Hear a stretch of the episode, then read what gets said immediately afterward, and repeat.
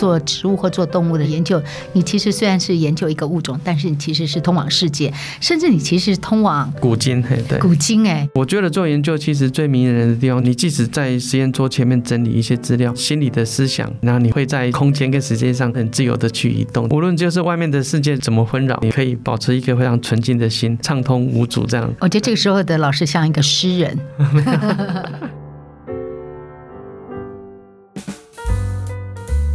欢迎来到王文静看世界，我是不文静的王文静，在这里你可以听到我分享世界的精彩，还有许多深刻的故事。听众朋友好，我是不文静的王文静，今天我们要好奇什么呢？在台湾看到世界之最，我们今天要看的是一个你每天几乎每天都会吃到的东西。但是这个吃的背后代表的是一个特殊的存在。我们要介绍是台湾唯有存在的两种台湾原生的猪。第一个是台湾野猪，第二个是当当当蓝羽猪，就是那个外岛那个蓝羽蓝羽猪。为什么台湾的唯二原生的猪？第二种是蓝雨珠呢？它这个蓝雨珠的背后代表代表的是什么样的意义呢？你知道台湾是没有原生的狗哦，但是台湾有两种的原生猪。我们在今天的节目当中，我们特别也邀请到了台大动物科学技术系的教授朱有田朱教授来到我们节目当中，跟我们来分享。朱老师好，哎，这心长好。老师来破题讲一下，兰屿猪跟我们平常看到的猪有什么不一样？兰屿猪它是属于迷你猪，哦，它是迷你猪。对，嗯，那其实迷你猪的话，最大的体重大概是八十到九十公斤。那一般我们在吃的那个肉猪，它的最大的体重可以到三百公斤以上。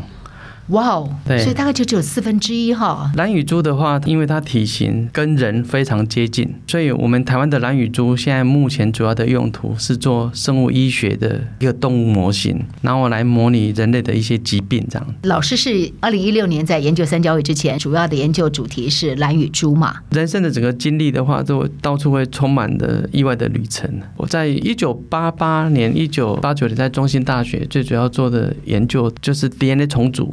DNA 重组，对，怎么把 DNA 进行嫁接这样子？那那时候的模型是以山羊的乳腺细胞当做模型，然后后来一九九零年到两千零二年的时候是在中央研究院，然后那时候研究的对象是小老鼠后脑的神经细胞。哇塞，那研究研究过老鼠哦？哇，对，那些神经细胞怎么会长出神经突触？有什么基因去做调控？哎，其实那时候是。我博士的论文最主要的题目，对啊，然后后来怎么跑到蓝雨珠呢？后来就是呃，两千零二年的时候，台湾大学以前的。畜牧系刚好有一个职缺，那我就很幸运的，就是到台湾大学啊的畜牧系里面去任任教。那后来他就改成动物科学技术学系这样子。当时的系主任江延年江老师，他就希望就说，哎，是不是能够拿一个家养动物的物种来去做研究？那为什么会研究蓝羽猪，而不是研究台湾野猪呢？其实我对猪刚开始的印象并不是非常好，因为我姓朱，所以小时候常常人家都会用我的姓取笑我来娱乐我这样子。蓝羽猪的话，它体型很小，然后全身是黑的嘛。然后那时候其实起心动念是因为猪跟人的关系非常非常的近。那我那时候是想说，哎，这些蓝羽猪到底它是从哪边来？然后去哪边？我那时候就想，就是我能不能用 DNA 的基因的流向，然后去探讨蓝雨珠的它的整个家世。它的整个历史这样子，后来就发现到，就是说，事实上，蓝羽猪跟欧亚野猪，就像台湾野猪，它是属于同种。欧亚野猪的话，它很广泛的去分布到欧洲到亚洲。嗯，因为刚刚我们提到说，哈，台湾有两个原生的猪，一个是蓝羽猪，另外一个是台湾野猪。但事实上啊，台湾到蓝羽。从台东过去可能只要一个小时的航程，但是在物种的世界当中，像是两个世界，是不是？两个世界。南屿岛上的原住民的语言，达悟族的语言，跟菲律宾的巴旦的语言，它是很类似的，是属于南岛语族。哦、所以菲律宾会有南屿猪这个种，可能是从台湾带到南屿，然后带带到菲律宾去，刚好是跟过去我们的前辈的教授他们所讲的刚好是相反。所以刚刚的意思是说，台湾才是原生地。对，没错。嘿，那台湾大概在四五千年前，在台湾的考古遗址就可以看得到台湾野猪的遗留。嗯，那因为四五年前的话，应该是没有人类的航海活动，所以这个台湾野猪。它就是原栖息在台湾，台湾的原生种。后来我们在做研究的时候，当时我们有跟英国的一个拉森团队，我们有做过交流。那拉森他们的团队是在研究全世界的猪它的起源，全世界的家猪。欧亚野猪的起源在哪边？我们团队先发现兰屿猪只有在台湾跟兰屿我们可以看得到，其他全世界都看不到。它跟过去我们看到的是欧亚野猪跟欧亚的商用猪种的遗传背景完全距离会差得非常远，所以它是台湾蛮独特的一个种。那时候为了去追兰屿猪的，就是野猪祖先，我就开始从实验室走到野外去，然后开始拜访原住民部落。然后在原住民部落里面去啊采他们所圈养的蓝羽猪的呃它的那种血液里面的 DNA，然后他们所猎捕的野猪的骨头里面的 DNA，然后我们也到山上去采取台湾全岛的野猪的那种就是呃可以采得到的排遗，那我们终于是在大武山区找到。蓝羽猪的野猪祖先，它的那个 DNA 的遗留就是它的排遗，所以我们证实蓝羽猪的野猪祖先的确是曾经存在，哎，现在还存在台湾。目前我们学界的认为，它应该是在台湾这个岛屿被我们的台湾原住民驯化。那它从野猪的形态慢慢的选拔淘汰，选拔淘汰，然后它改变了野猪整个毛皮的颜色。野猪的颜色比较像那个松鼠的那种阿古提的那种颜色。那驯化淘汰，驯化淘汰之后，它就变成黑色的。野猪是比较深咖啡色，对。然后蓝羽猪比较黑了，它是全黑的。它是全黑的，它是全黑的。我刚刚有个问题嘛，就是蓝羽猪它从哪边来？对，它又去了哪边？对，在拉萨的研究，其实全世界的欧亚野猪的起源。应该是在岛屿东南亚，大概是在马来半岛，在 Sumatra 那个地方，它的最原始的祖先在那边形成。原始祖先在多久啊？猪在这个地球待多久？哺乳动物嘛，哈。对。然后哺乳动物的偶蹄。如果说你要做起源的话，你要从界面纲目科属种来分。嘿，猪科动物的起源应该非常非常早，但是猪属的起源大概是在这应该是一百万年前的时间才起源，它是比较属于很多物种比较晚的起源。好，大概是在岛屿东南亚那个地方起源。所以差不多是一百万年前。对。然后它被人类，因为现在猪普遍不是野生的嘛，哈。大部分大家就是驯化嘛，哈，就家猪被人类驯化，大概在一万年前，所以它经过了一百万年的漫长岁月，然后人类蹦出地球之后，从智人变成人之后，大概也差不多是一万年前嘛。人类开始有聚落嘛，也差不多在一万年前，所以差不多在那个时候有了聚落，就开始做了蓄养。所以猪的驯化是在那个时候。对，没有错。猪属的起源应该是在一百万嘛，我刚刚讲过。对。对其中有一个属叫做萨萨科法，叫做欧亚野猪。萨斯这个属下面的种有没有哈？大大部分都是只有在岛屿东南亚这个地方没有扩散出去，只有欧亚野猪，它有扩散到亚洲，然后欧洲。大概在一万多年前的时候，他就遇到一个很坏的朋友，就是人类嘛。然后他就分别在欧洲、亚洲还有其他的地区。那最主要是欧洲的德国地区、亚洲的中国地区，就是在这两个地区同时的。被驯化，人类从过去的采集、狩猎的行为，然后变成就是圈养或者是种植，然后有了驯化之后，就会依照个人的喜好需求。然后去进行这些物种族群的选拔淘汰，比如说一百只都是咖啡色的那种猪，你选拔一只比较黑的，像我们东方人比较喜欢黑色的，欧洲人比较喜欢白色的。你从一百只里面选的比较黑的出来，然后经过几个世代，你又选择更黑的出来，然后慢慢的选拔淘汰之后，你就会把很多基因的多样性就把它丢掉，然后会让这个族群遗传的特性会比较近亲，会比较一致。然后这个就是农业科学，就是驯化，然后就会变成品种的形成。哦，所以蓝雨猪的话是就是最有经济价值的被留下来，最符合人类需求的，产肉能力比较好。产脂肪的能力比较好，就会被呃留下来。老师，那您刚提到说猪的被驯化大概在一万年前，你觉得蓝羽猪的这个过程，好，从台湾野猪到蓝羽猪过程，大概发生在什么时候呢？真想问的这个问题非常好。我们现在虽然是发现了蓝羽猪的野猪祖先的族群。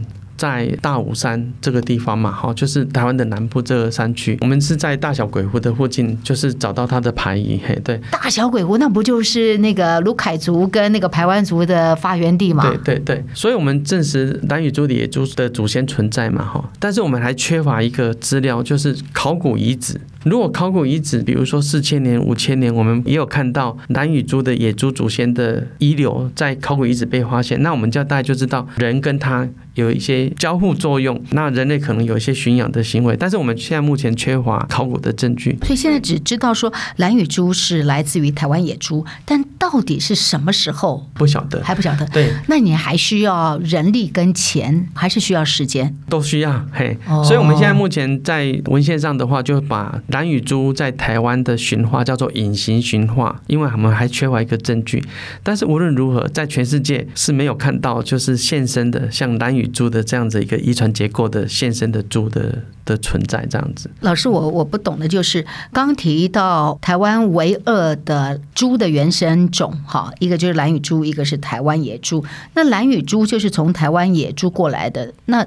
我们可以说它是原生种吗？动物学界是怎么样看这个事情定义的啊？因为蓝羽猪的野猪祖先就是在它的自然栖地被驯化的，然后在全世界其他的地方都没有看到蓝羽猪的 DNA 的动物的个体，所以它应该是在台湾这个自然栖地形成的，它是原生种。所以我们可以说它是。特有种吗？它不是特有种，不能说是特有种，因为它是欧亚野猪里面的一个亚种，就是欧亚野猪的一个亚种，所以它不是特有种。我们可以说它是原生种，但不能说它是特有种。不能说。那你会不会对我们这种学生的发问有点觉得很啼笑皆非？哎，不会不会，其实我觉得就是所有的问题都是好问题啦。嘿，刚刚我们没有讲到一个部分，就是根据人类的喜好，除了从经济的观点来看的话，另外一种的话会从伴侣动物，像狗狗的驯化，它是从灰狼来的。然后它的驯化在时间，它还早于猪的驯化，狗更早，狗更早一点点。那狗的驯化也是在同一个时间，也大概都在一万多年前。然后在就世界的其他的地方多点同时驯化。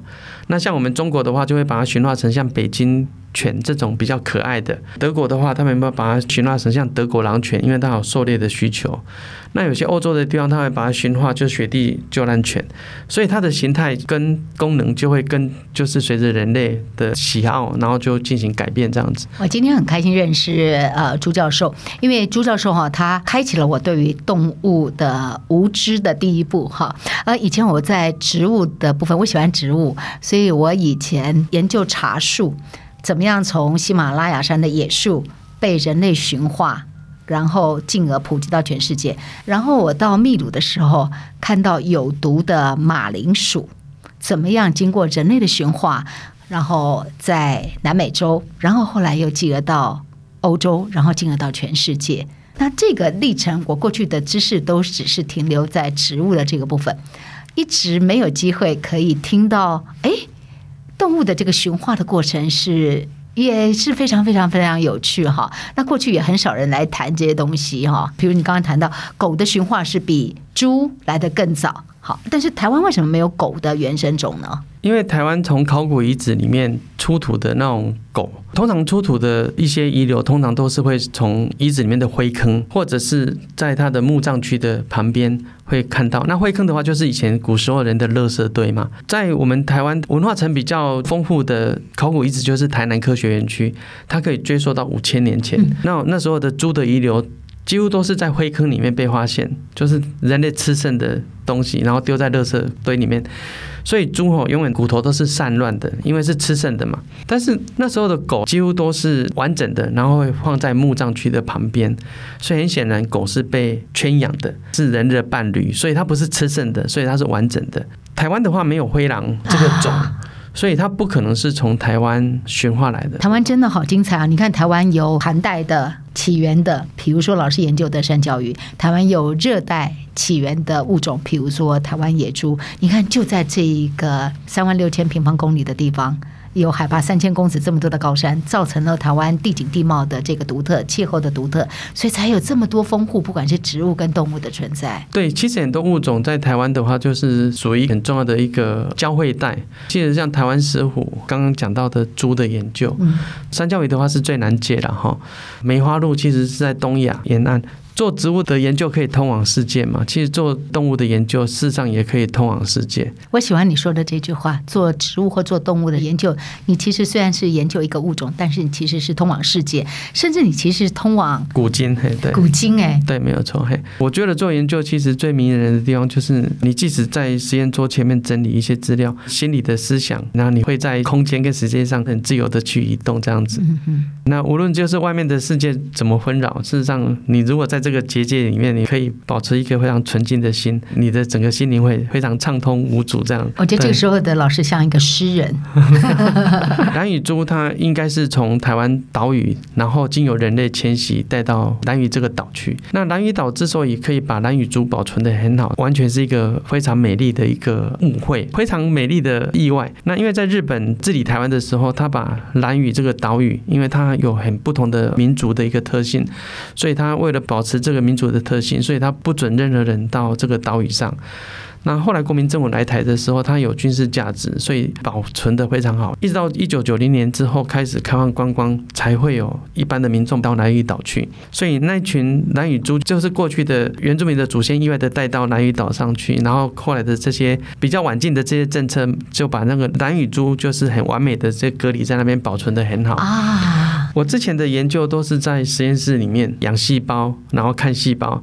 那时候就认为实验室的细胞就是研究的全世界这样子。等到我开始做野猪的研究，做兰屿猪的研究，突然发现到就是说，哦，原来在世界上还有选拔淘汰、选拔淘汰，然后不只是人类的选拔淘汰，还有气候的一个变迁，哦，然后还有地理上的一个隔阂。然后我就开始把这个研究的尺度从培养皿。然后慢慢的放大到台湾岛屿，再放大到这个亚洲，然后全世界这样，挺好的。今天把学校的研究室的知识带离研究室，让知识、生物知识、动物知识可以普及化，对于这个世界的动物跟生物跟植物的生态，也慢慢慢慢可以多一些了解啊。对啊，对啊。